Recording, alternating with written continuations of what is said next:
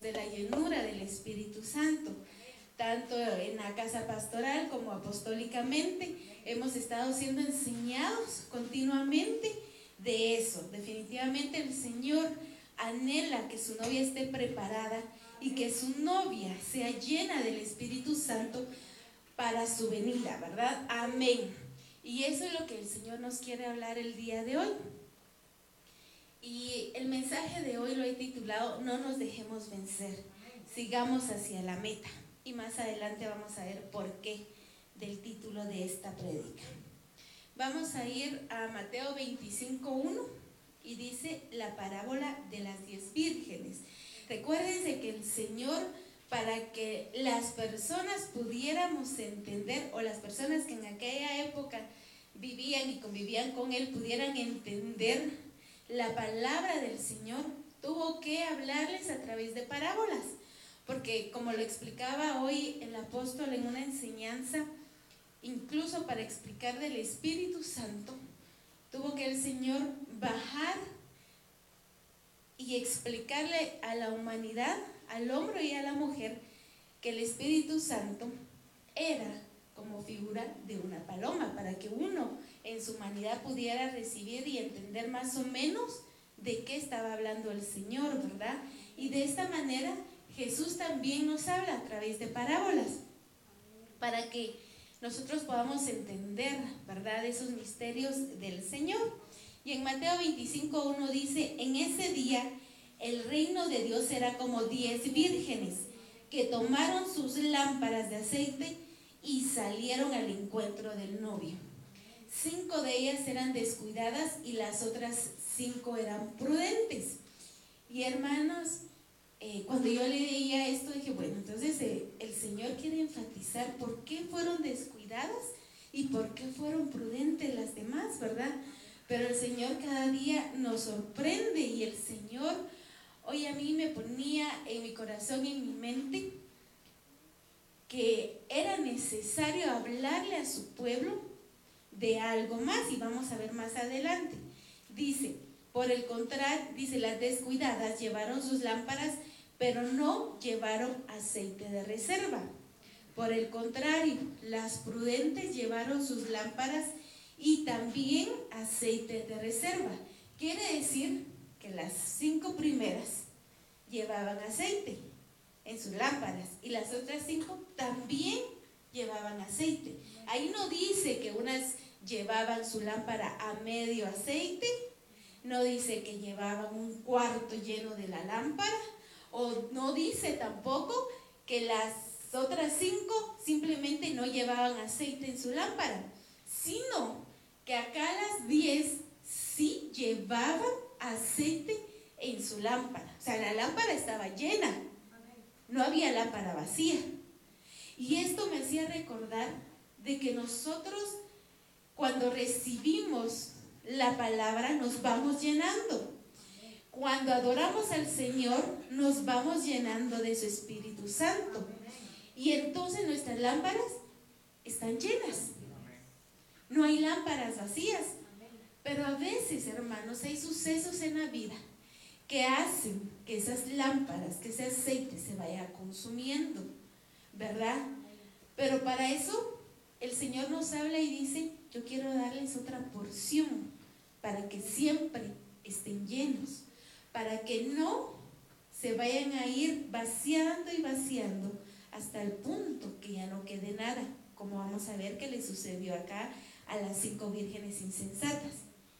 Y dice, como el novio se demoraba mucho, todas, oigan, todas las jóvenes se cansaron y se durmieron. Aquí no dice que solo las cinco, unas cinco, dice que las diez se cansaron y se durmieron.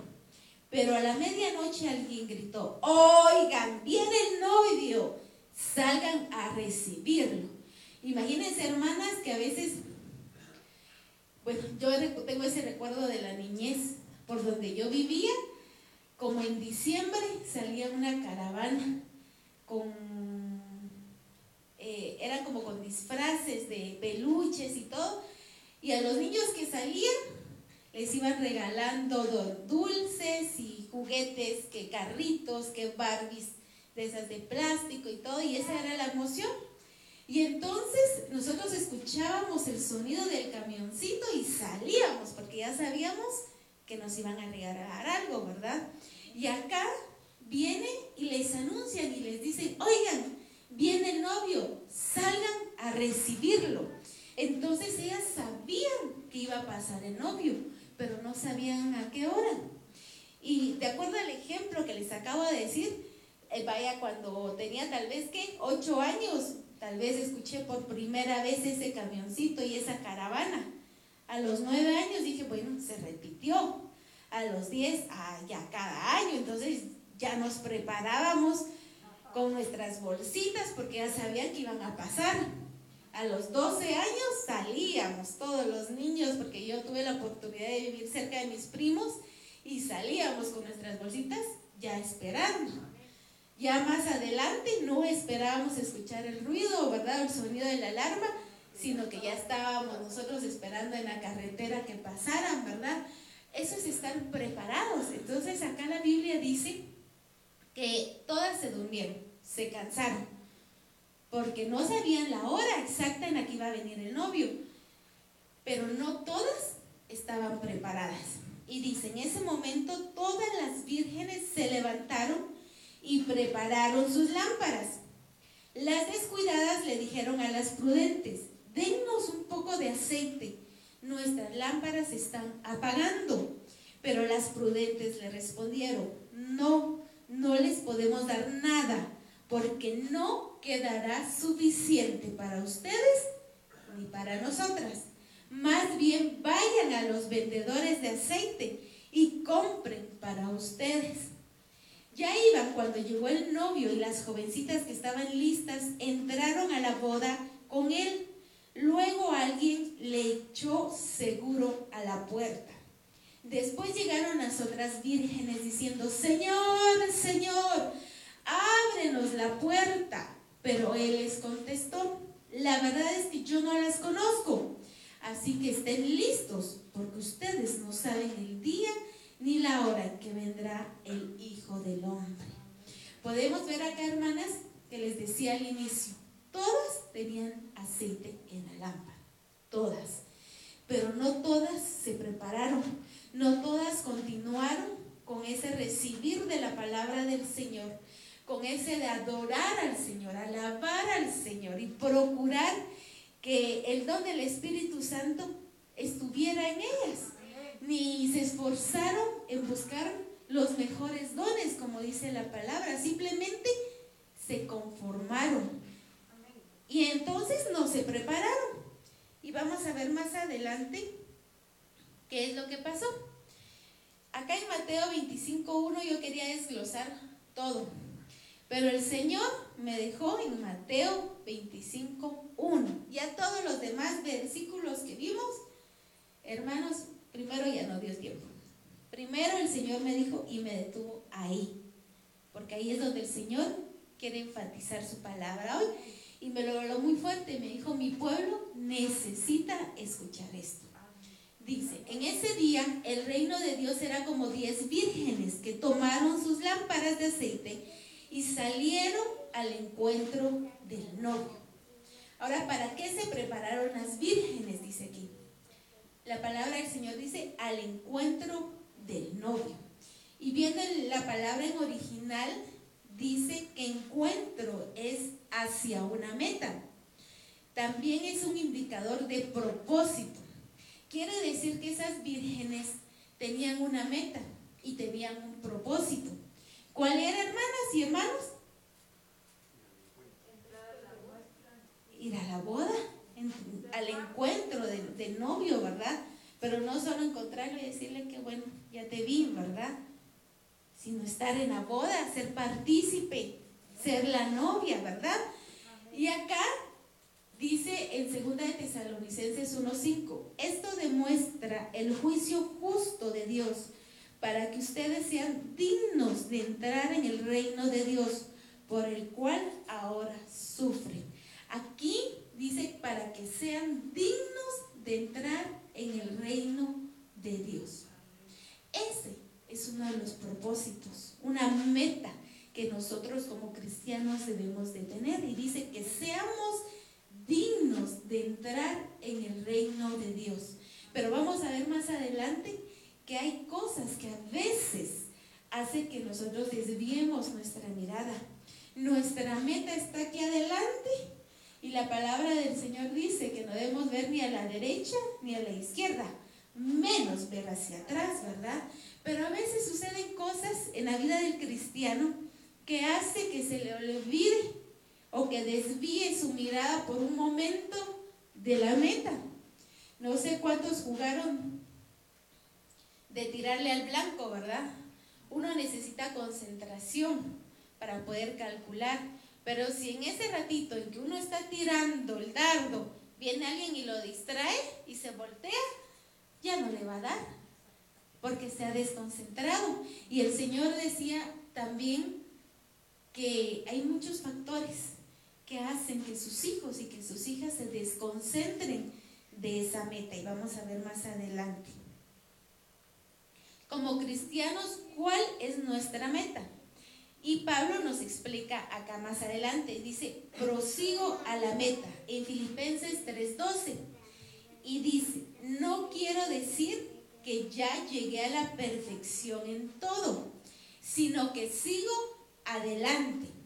¿Qué quiere decir acá? Que una de las metas es llegar a la perfección en todo, esa perfección de la cual hemos recibido palabra hace tres semanas, si no estoy mal, que eh, Pastor Rafa nos explicaba cómo la Biblia nos va enseñando de cómo llegar a esa perfección. No somos perfectos todavía, obviamente, tenemos muchos errores, pero nuestra meta debe ser procurar llegar a ser como Cristo. Y recordemos que Cristo fue perfecto, tenía las mismas debilidades que nosotros, sí. Tuvo hambre, sí. Y hasta fue tentado cuando él tenía hambre. ¿Cuántos días de ayuno llevaba ya el Señor Jesucristo? Si yo, yo hermanos, ya a las dos horas ya tengo hambre. Imagínense ya días. Y a veces uno quiere evitar algunas comidas, ¿verdad? Y a mí sí, literalmente, hace años me pasaban la bandeja de pasteles, de taquitos, de chuchitos, de paches, y uno tratando de no comer tanta chuchería por salud. Y así prácticamente el enemigo, el diablo, tentó a Jesucristo, porque le dijo que hablara y esa piedra que estaba ahí se va a convertir en pan, porque sabía que la necesidad del Señor humanamente era comer en ese momento, ¿verdad? Entonces, acá nos recuerda la palabra del Señor que sí podemos llegar a la perfección. Y dice Pablo, no quiero decir que ya llegué a la perfección en todo, sino que sigo en adelante. Adelante, perdón, quiere decir, pues, no soy perfecto, pero estoy tratando, estoy haciendo mi luchita, estoy esforzándome. Y dice, estoy tratando de alcanzar esa meta. ¿Cuál meta? De llegar a la perfección. Pero para eso debemos esforzarnos, porque aquí Pablo dice, estoy tratando, me estoy esforzando. Pues esa es la razón por la cual Jesucristo me alcanzó a mí. Filipenses 3:13 dice, hermanos, no considero haber llegado ya a la meta. Lo vuelvo a repetir. Pero esto sí es algo que hago. Y más adelante vamos a ver que Pablo aconseja que hagamos lo que él estaba haciendo. Entonces, ¿qué estaba haciendo Pablo? Miremos porque aquí nos explica. Dice, primero, me olvido del pasado. Y segundo, me esfuerzo para alcanzar lo que está adelante. Qué sabio consejo. Olvidarse del pasado, ¿verdad? Humanamente, ¿qué hacemos cuando tenemos una meta, hermanos? Nos esforzamos. Hermana Ninette, usted necesita sacar 100 pachitos los sábados. ¿Será que es más? Vale. ¿Y será que usted entonces ese sábado dice, ay, yo estoy cansada, me voy a levantar a mediodía? No. A las 5 de la mañana se levanta hermana Ninette. ¿Ese es un esfuerzo? Sí, ¿verdad? Yo no sé qué otras metas puedan tener los hermanos, pero Cuando uno está estudiando para un examen, ¿qué tiene que hacer? Prepararse. Desvelarse. Hermana Adelita, ¿cuántos meses estudió usted para su examen privado? Nueve meses. Nueve meses. ¿Será que 15 días antes ella dijo voy a medio leer la carátula de este libro? No, se tuvo que esforzar porque tenía una meta. Y cuando uno se traza una meta es porque su corazón lo anhela. Realmente uno quiere lograr eso. Y por eso es de que se va a esforzar. Aquí yo tengo un ejemplo eh, de subir al volcán. La hermana que no vino hoy le encanta eh, subir a los, a los volcanes y ha tenido experiencias. Pero ella no de la noche a la mañana subió el volcán más alto, sino ella ya nos explicaba que empezó a subir ciertos volcanes, ¿verdad? Y nosotros con mi esposo pues tuvimos una experiencia. Y esto la voy a contar para que nosotros nos pongamos a pensar qué puede pasar si no nos preparamos espiritualmente. Fíjense que hace muchos años, hace unos cuantos años, em, yo quería subir el volcán. Y con los jóvenes de la iglesia decidieron subir al volcán. Y en aquella época, pues a mí me gustaba hacer ejercicio. Y le conté al entrenador que yo quería subir al volcán y entonces me dijo, bueno, entonces se tiene que preparar, le voy a dejar más ejercicio, tiene que hacer más de esto, el doble de esto. Y, me estuvo preparando. Y al final no me dieron permiso de la casa. Bueno, dijeron de plan. Como dos o tres años después, otra vez organizaron subida al volcán de la iglesia con jóvenes, iban a ir los pastores de jóvenes. Y ahí ya nos conocíamos con mi esposo. Y entonces ahí sí me dieron permiso. Iban a ir los pastores de jóvenes. Como que eso fue, bueno, sí les vamos a dar permiso. Pero yo también hacía ejercicio y como yo ya sabía, me preparé y nos fuimos, ¿verdad? Que si cuando ya estábamos en la cima, a mi esposo, mi esposo se empezó a sentir mal. Y me me dio mal de montaña, porque él no se preparó. Y yo fresca como una lechuga, ¿verdad?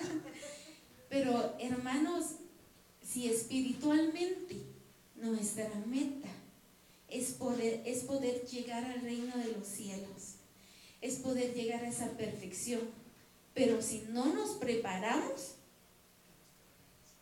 ah, vamos a ir a mitad de camino y vamos a ir como al de montaña. Y muchos se van a rendir y van a decir, ya no, mejor me quedo aquí. Aquí se mira bonito en a este nivel, pero no van a llegar a lo más alto, a la meta. Y entonces eso es lo que nos recuerda a Pablo. Prepárense, porque aquí dice, yo me preparo, me trato de esforzar. ¿Y cómo? Me olvido del pasado. Si seguimos ese ejemplo de subir el volcán, lo que aconsejan es no llevar una carga pesada, solo lo esencial. Pero lo esencial para una mujer es diferente a lo esencial para un hombre. Si salimos de viaje, para un hombre, las llaves del carro y la billetera suficiente. Y para una mamá, hermana Mimi, que tiene que llevar una mamá que tenga un bebé de seis meses y un niño de dos años.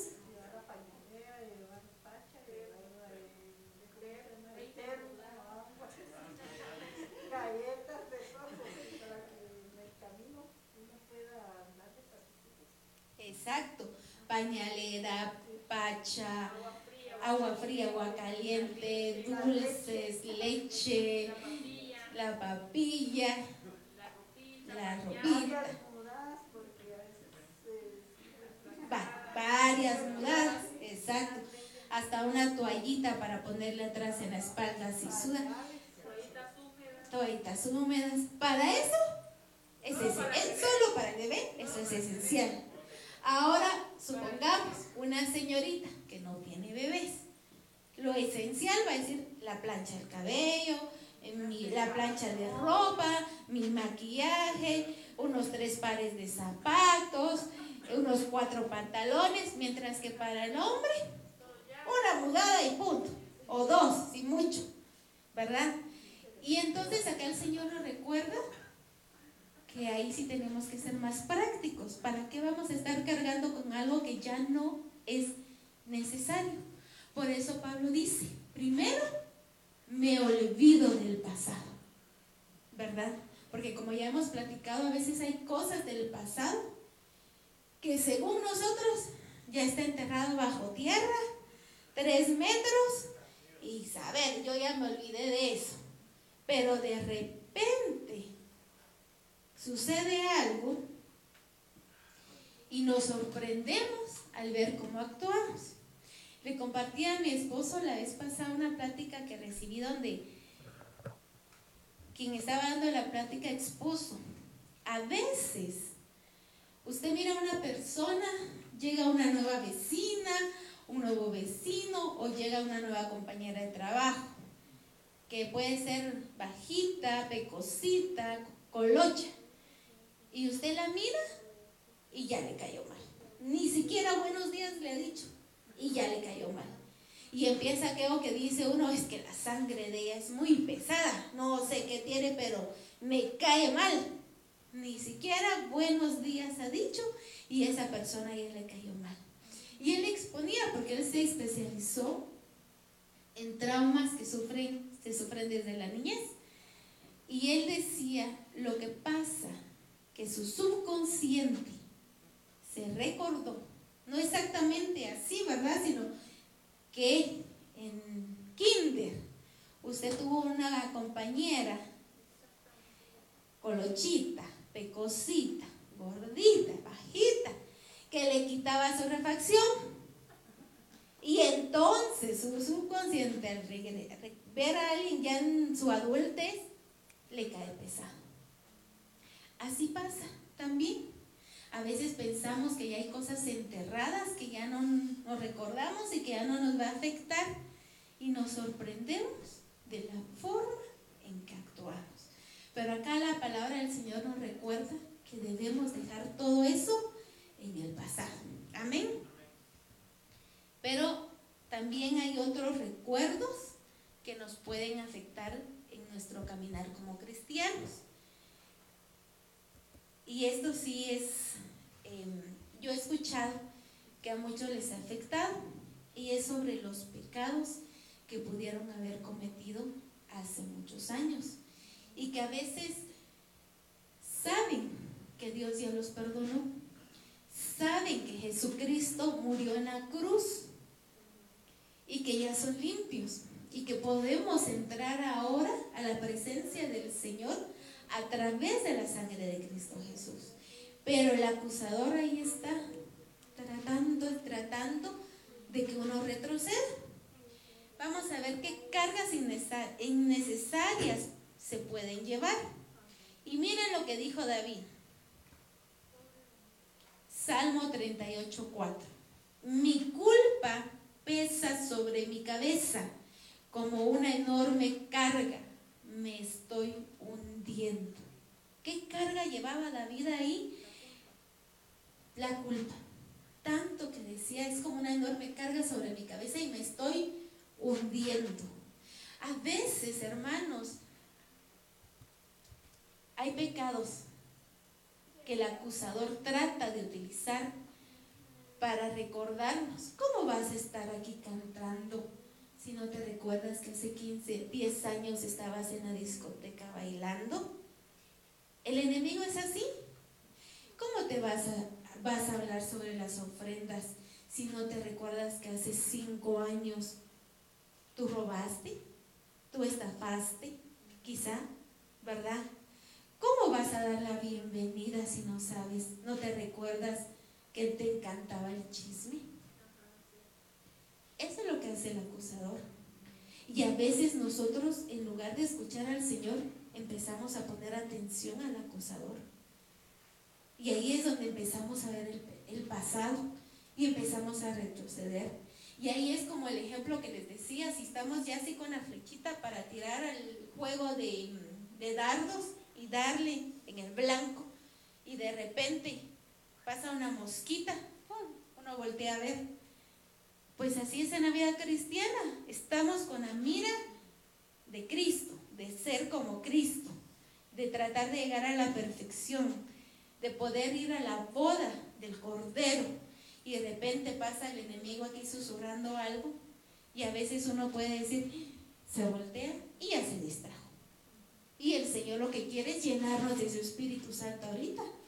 El Señor estaba diciendo, bueno, para que puedas llegar allá, te voy a ayudar, te voy a llenar del Espíritu Santo. Pero un ruidito, un susurro nos puede estar distrayendo. Dice, miren, a mí me, me llamó mucho la atención Salmo 38, 5 y dice, a causa de mi estupidez, mis heridas van de mal en peor, se pudren y dan mal olor. Imagínense cómo se refiere No sé, hermanos, yo realmente no conozco la vida de ustedes, ¿verdad? Pero a veces en la adolescencia o en la juventud se hacen muchas estupideces porque no se piensa. A veces uno tiene ese impulso, ¿verdad? Y no piensa las cosas o a veces no escucha consejo sabio de los padres y hace muchas locuras. Hay quienes que dicen, hay una edad en donde las señoritas se enloquecen. Quizá de aquí a los 20, 25 años fue bien portada, pero ya a los 25, 26 se soltó y quiso hacer en un año todo lo que no hizo durante la adolescencia. Y no piensa y hace muchas estupideces. Quizá de las que estamos aquí o los que estamos aquí cometimos muchas estupideces en nuestra soltería, en nuestra juventud. Y el acusador ahí está, ahí está, tratando de recordar. ¿Para qué? Para que nos distraigamos, ¿verdad? Y eso no, no es lo que el Señor quiere. El Señor quiere, como les digo, llenarnos de su Espíritu Santo para que podamos llegar a la meta. Pero por eso nos está advirtiendo y nos está diciendo, no le hagan caso, no le hagan caso al acusador. Eso ya pasó. No, trae, no lo traigan a recuerdo. No carguen con eso. Imagínense si de cada viaje que fuéramos, por ejemplo, lo que les decía el volcán, lleváramos todo lo que dijeron hermanas, ¿será que podríamos subir? Yo digo que no. Yo digo que no, que sería muy difícil. Y eso es lo que nos dice el Señor. ¿Quieren llegar? Olvídense del pasado. Dejen eso atrás. Esas culpas, esas estupideces que pudieron haber hecho, déjenlo atrás.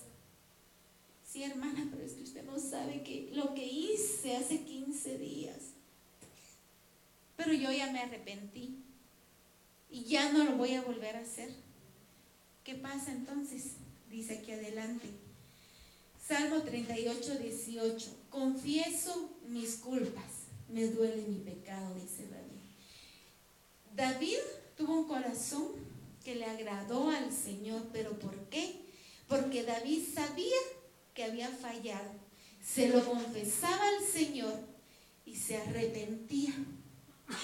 Y eso era lo que le agradaba al Señor, que él realmente se arrepentía y tenía esa confianza de decirle al Señor. No le ocultaba, porque sabía que no le podía ocultar nada al Señor. Si hay hermanos o hermanas que estén aquí o que nos puedan estar viendo y que digan, es que me duele el pecado que yo cometí. Usted, hermana, no sabe, tal vez usted está hablando de pequeños pecados, pero no sabe lo que yo cometí. Pero hermanos, ¿acaso no hemos sido enseñados que Dios perdona toda clase de? Hay quienes dicen, ¿cómo va a perdonar Dios a un violador de niños? ¿Cómo? Pero ¿quiénes somos nosotros si la palabra dice que perdona todo pecado? Si esa persona se llega a arrepentir, el Señor lo perdona. Mire, nos hemos olvidado ya del pasado, de todos nuestros pecados, pues en el nombre del Señor que así sea. Dice, ¿será que Pablo vivía atormentado por las muertes de los cristianos y eso fue un impedimento para alcanzar la meta. ¿Qué leemos en las epístolas? ¿Será que solo está Pablo quejándose del sufrimiento que le pudo haber causado a los cristianos? Pero lo está viviendo, lo, o sea, lo, repetía y lo repetía y lo repetía y lo repetía en las escrituras.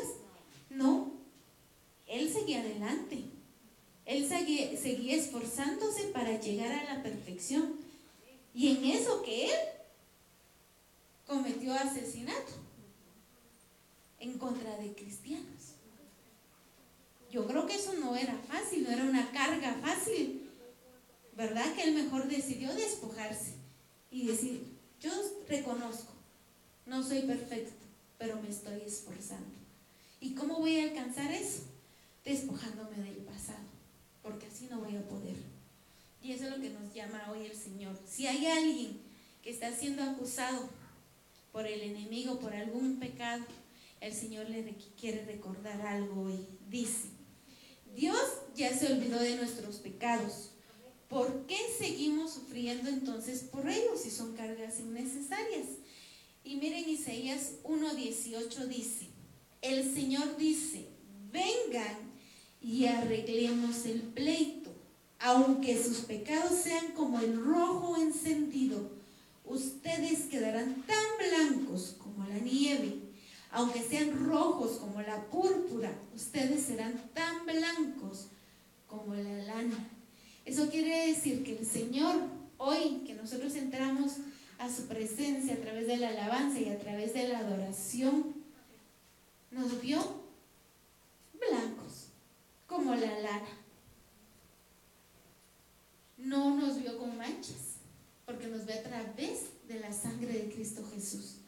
Así que hoy una de las cosas que el Señor quería recalcar hoy o quiere recalcar es que sus hijos no se sientan acusados. Si alguien está siendo acusado, el Señor le recuerda que no, que esa es una trampa del enemigo, sea lo que ha hecho. Ya sea que usted mismo esté sintiendo esa acusación o que haya otra persona tratando de acusarlo, cierre sus oídos. Como explicaba la vez pasada Pastor Rafa, Hubo una persona que le dijo que cómo se animaba a ministrar en la iglesia de Toto con lo que él había hecho en el pasado. Pero el Señor le trajo liberación a él.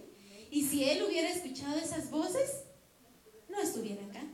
Se hubiera dejado vencer, no hubiera seguido adelante hacia la meta. Y entonces eso es lo que el Señor nos recuerda. Él quiere que lleguemos a la meta pero sin esas cargas para que realmente podamos llegar. Amén. Ahora veamos qué continúa diciendo Pablo. Y esto fue muy fuerte para los días de ahora. Y les digo esto sí, el Señor me dijo, háblales, porque sí hay pueblo que está pasando por esto. Y es hora que reflexionen. Y dice en Filipenses 3:14, Sigo hacia la meta para ganar el premio que Dios me ofreció cuando me llamó por medio de Jesucristo.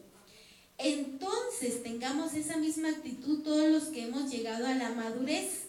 Si en algo piensan diferente, eso también se lo aclarará Dios. En todo caso, sigamos viviendo de acuerdo a la verdad que ya hemos alcanzado. Hermanos, traten todos de imitar lo que yo he hecho. Fíjense en aquellos que siguen nuestro ejemplo. Aquí Pablo dice, traten todos de imitar lo que yo he hecho. ¿Y qué, qué hizo Pablo anteriormente? Se olvidó del pasado.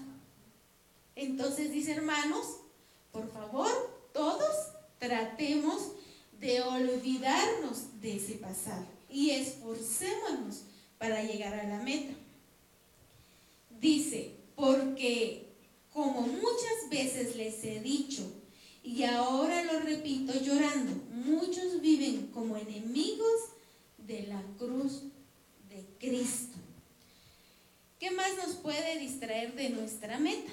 Y aquí está lo que yo les decía, poner nuestra mirada en el hombre perverso.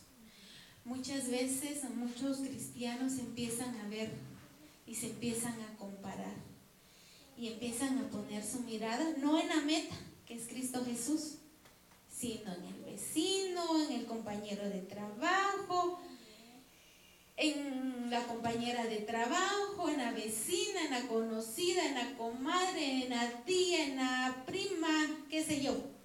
Dice Filipenses 3:19, ellos viven de una manera que los está llevando a la destrucción.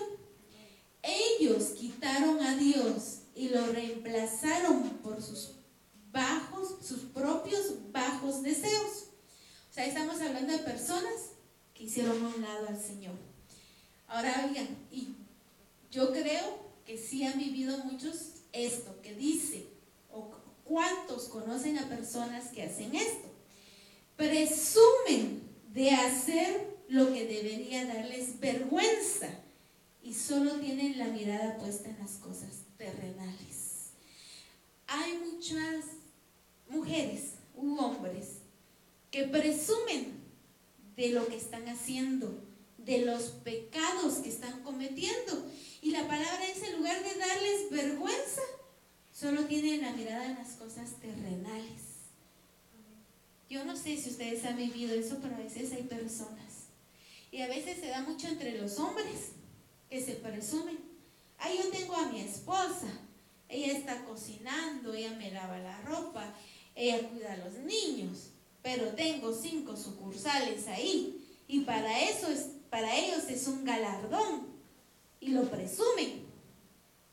¿Pero por qué? Porque tienen su mirada en las cosas terrenales.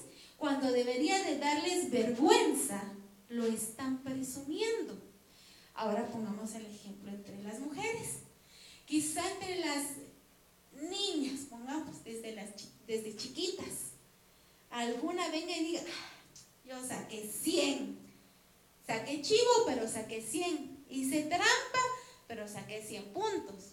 Y quizá la niña que no estudió mucho hizo su esfuerzo, pero algo se le olvidó, sacó 80, 70. Entonces ahí empieza la comparación. Quizá alguna señorita se está guardando para su esposo, pero viene otra y dice, no hombre, mira, yo ya he vivido mucho con tal cual y para cual. Entonces yo ya tengo experiencia. A mí no me van a ver la cara. Y empieza a presumir cuando debería de darle vergüenza. Quizá una hermana está ahí tranquila con su esposo. Su esposo hace el mejor esfuerzo para trabajar y que el Señor les supla de ese trabajo y puedan tener comida, alimento, y todo lo demás. Puede venir la vecina y decir, no, mire, yo estreno zapatos a cada ocho días y no me los da mi esposo. Tengo tres amiguitos por ahí y no me hace falta nada. Yo estoy mejor. Eso es presumir del pecado cuando les debería de dar vergüenza. A eso se refiere la palabra. Y ahora, hermanos, estamos viviendo un tiempo en donde se enorgullece la gente de hacer el pecado. Ya no es saqueo de que dijera alguien, cometió un error y mejor bajo la mirada. No, ahora se enorgullece. Pero eso, hermanos, si nosotros no tenemos nuestra mirada hacia la meta, puede afectarnos. Y vamos a ver más adelante y dice, en cambio, nuestra patria está en el cielo y de ahí estamos esperando que venga el Salvador nuestro Señor Jesucristo. ¿Qué estamos esperando? Que venga el Salvador nuestro Señor Jesucristo. Amén. Esa es nuestra meta, que nada nos distraiga, aunque presuman. Mire, a mí me está yendo bien, pero es que estoy haciendo unos negocitos por ahí aparte del trabajo pero negocios turbios. O como platicábamos hace unos días, en el caso de los narcotraficantes, se dan la gran vida unos años. Carros, casas, sueldos, puntos, hasta tigres pueden tener de mascotas. Pero, ¿cuánto es el promedio de vida, mm, Pastor Rafa? 25 años. 25 años. O sea, nada. No pueden tener esa ilusión de poder ver a sus nietos, de poder disfrutarlos, porque saben que van a, van a tener unos pocos años, pero con eso que en cualquier momento los pueden matar. Eso no es disfrutar de la vida. Por eso el Señor nos recuerda y dice, Cristo va a cambiar nuestro modesto cuerpo para que sea como su propio cuerpo esplendoroso. Eso lo hará por medio del poder que tiene para dominar todas las cosas. ¿Por qué hace referencia de esto? Porque nuestro cuerpo, hermanos, lleva sangre. Nuestro cuerpo tiene necesidades. Por nuestra humanidad podemos voltear a ver y que Dios nos libre de desear lo que esa persona perversa pueda estar haciendo o obteniendo a través de ese pecado, ¿verdad? Por eso el Señor nos recuerda esto. Salmo 37.1. Y miren, otra vez vamos a ver a David. Canción de David. Dice David, no permitas que los perversos te inquieten, ni sientas envidia de lo que hacen, de los que hacen maldades. Miren, no permitas que los perversos te inquieten. Y que vimos anteriormente, que dice que presumen de hacer lo que debería de darles vergüenza. Y al estar presumiendo, puede ser que te inquieten. Y puede ser que si te dejas que te inquieten, puedas llegar a sentir envidia. Y eso es lo que nos está llamando. Ahorita en el mundo hay mucha maldad, sí. Quizá está en los tiempos como Sodoma y Gomorra, sí. Y por eso es de que en los últimos tiempos dice la palabra que llamarán bueno a lo malo y malo a lo bueno. Porque ahora para muchas señoritas es malo tener solo un novio. Hay que tener unos tres, cuatro, por cualquier cosa. y ahí estamos viendo que eso ya no es correcto. Y entonces empiezan a inquietar. Quizá esa señorita dice, pero si a la otra le regalan no solo un ramo de rosas, sino recibe cinco ramos de rosas. Y entonces el enemigo empieza ahí a inquietar y a inquietar. ¿Y qué hace? Distraer a esa joven de la meta, ¿verdad? Quizá en lo económico, quizá pues uno puede tener lo necesario, gracias a Dios. Y quizá alguien que está haciendo cosas perversas delante del Señor tiene para derrochar. Y entonces, ¿dónde está nuestra mirada? ¿En lo económico o en el Señor? ¿Verdad? Y David lo dice aquí, más claro, lo dice perfectamente, que no te inquiete para que después no tengas envidia. Quizá alguien diga, no hombre, pero es que mire, esta persona tiene un negocio igual al mío, pero ya, por ejemplo, no da el cabal la libra de azúcar y entonces está teniendo más ganancia. Yo que estoy dando cabal la libra de azúcar tengo lo normal ya pero que yo voy a hacer lo mismo que ella para tener más ganancia. Y entonces empieza a inquietar. Y esa persona con eso que tuvo de ganancia, pues ahora ya se compró otro carrito. Y yo ya empiezo a ver ese carrito con envidia. Y de eso dice el Señor que nos quiere guardar, para que estemos nosotros preparados, para que estemos esperando al Maestro. Inquietar me llamó la atención porque dice encenderse en ira. O sea, no es solo decir que estén ahí nada más molestando, presumiendo, sino que uno ya puso la atención en eso y ya está enojado. Ay, no, pastor, ¿cómo va a pensar? Mire, ese vecino está pecando. ¿Y cómo está? ¿Cómo hace posible que yo tenga solo lo suficiente y él tiene un montón, porque a él sí, él sí está prosperando y yo no. Y entonces ya, hay, hay quienes que nos encendemos más rápido en ira que otros, el Señor tiene que trabajar en todo eso, ¿verdad? Pero hay quienes que así, no es solo que hay, ya está prosperando más, sino ya enojado.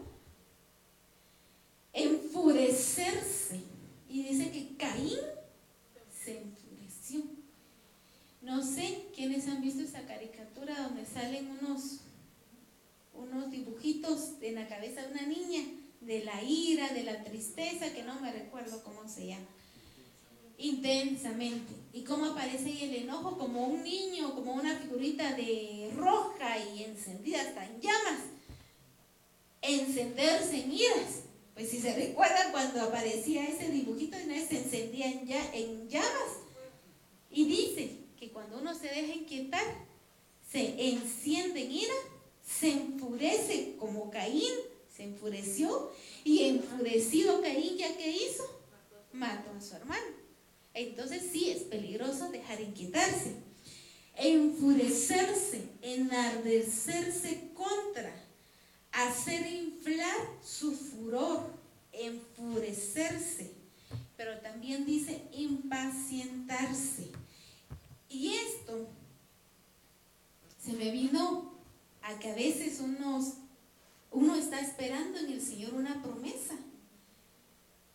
Y en eso empieza a ver a la vecina, a la comadre o a quien sea, que ya tiene algo que quizá uno anhela. Pero si el Señor no le ha dado a uno es porque todavía no es el tiempo, el Señor sabe. ¿Cuándo? nos dan los anhelos de nuestro corazón que estén adecuados a su palabra y a su voluntad. Pero y entonces si se empieza uno a impacientar, si ya no, ya no, si uno se distrae de la meta que es Cristo, de buscar esa perfección y de poder irse con el amado, empieza a impacientarse uno. Ay no, para que venga el Señor falta mucho. Empieza uno a decir, ¿verdad? Ay no, Mejor me pongo pilas aquí, miro qué hago. O el Señor no me ha dado lo que me prometió, voy a tomar un atajo. Me ofrecieron un negocio algo turbio, pero es un atajito. Solo lo voy a hacer, uno, me voy a dedicar a eso uno o dos años y el Señor me va a bendecir. Es un atajo. Entonces, ¿qué? Se empezó a impacientar. ¿Por qué? Porque dejó inquietarse. Y el número 5 dice, competir. El Señor no nos ha llamado a competir con nadie, con nadie, hermanos. A veces uno puede ver, tal persona está prosperando, o tal persona ya tiene su pareja, o tal persona ya tiene esto, o tal, dejemos que sea alguien que esté haciendo algo malo, sino otra persona. Por ejemplo, ay, miren ese hermano, esa hermana ya tiene lo que yo quería. Yo lo quería tener antes. Ella empieza a competir y el Señor no nos ha llamado a competir con nadie, menos con los perversos, que en lugar de darle vergüenza estar en pecado, se van a gloria de eso. El Señor no nos llamó a competir, hermanos. Así que, si en dado caso hubiera alguien que ya está empezando a sentir un poquito de envidia porque alguien que no es cristiano está prosperando y está en negocios turbios o está haciendo cosas malas delante del Señor, ha dejado inquietarse. Y no es bueno que se ponga a competir. Y vamos a ver más adelante qué va a pasar. Salmo 37, 2. Porque pronto se marchitarán como la hierba se secarán como la planta verde. Alguien puede decir, gloria a Dios, aleluya. Eso es lo que yo quería escuchar, hermana. Que ese mi vecino que está haciendo trances se marchite. Tampoco, porque no le vamos a desear el mal. Es entre él y el Señor. Pero acá el Señor está diciendo, no te turbes, no te preocupes. Yo sé lo que tengo para esas personas perversas si no se arrepienten. Dice, pero, te, pero el Señor nos recuerda y dice, confía en el Señor y haz el bien. Confiemos en el Señor, hagamos el bien, dice, mire, esto me encantó, vive de la tierra que Dios te dio y haz tu trabajo con seguridad. El Señor te da gozo, disfrútalo y Él te dará lo que más deseas. En pocas palabras, no te distraigas. Ahí está la meta Cristo, la perfección. Irnos con el amado.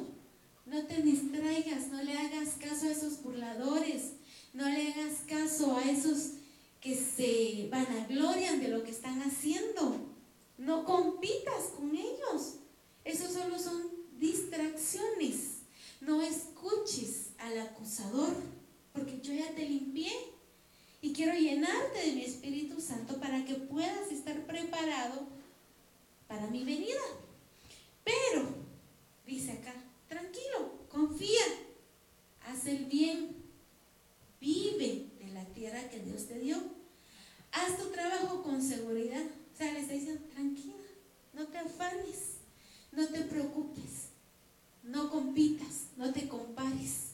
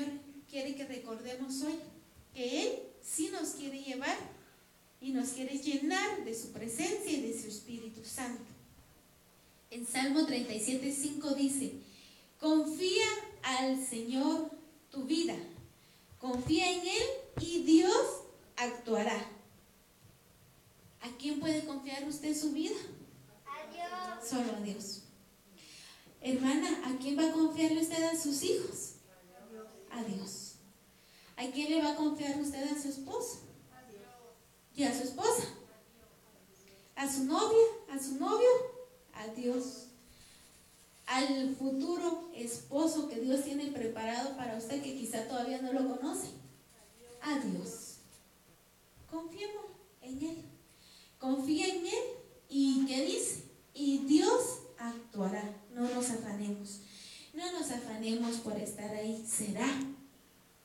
¿Qué está haciendo mi esposo ahorita? ¿Cómo no le puso un chip a su teléfono para controlar dónde está la ubicación?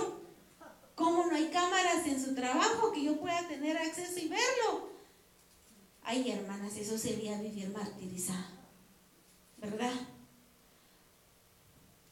Confía en Él y Dios actuará, dice la palabra. Como el sol se ve en, pleno día, así todos verán que haces bien y que tu causa es justa. Sé paciente y espera las obras del Señor. No te enfurezcas cuando veas que los perversos se salen con la suya, que han estado maquinando y maquinando y ¡zas! le salen bien esas maquinaciones. No te enfurezcas, eso déjaselo al Señor. El trato de ellos va a ser con el Señor. Tu trato es con Él.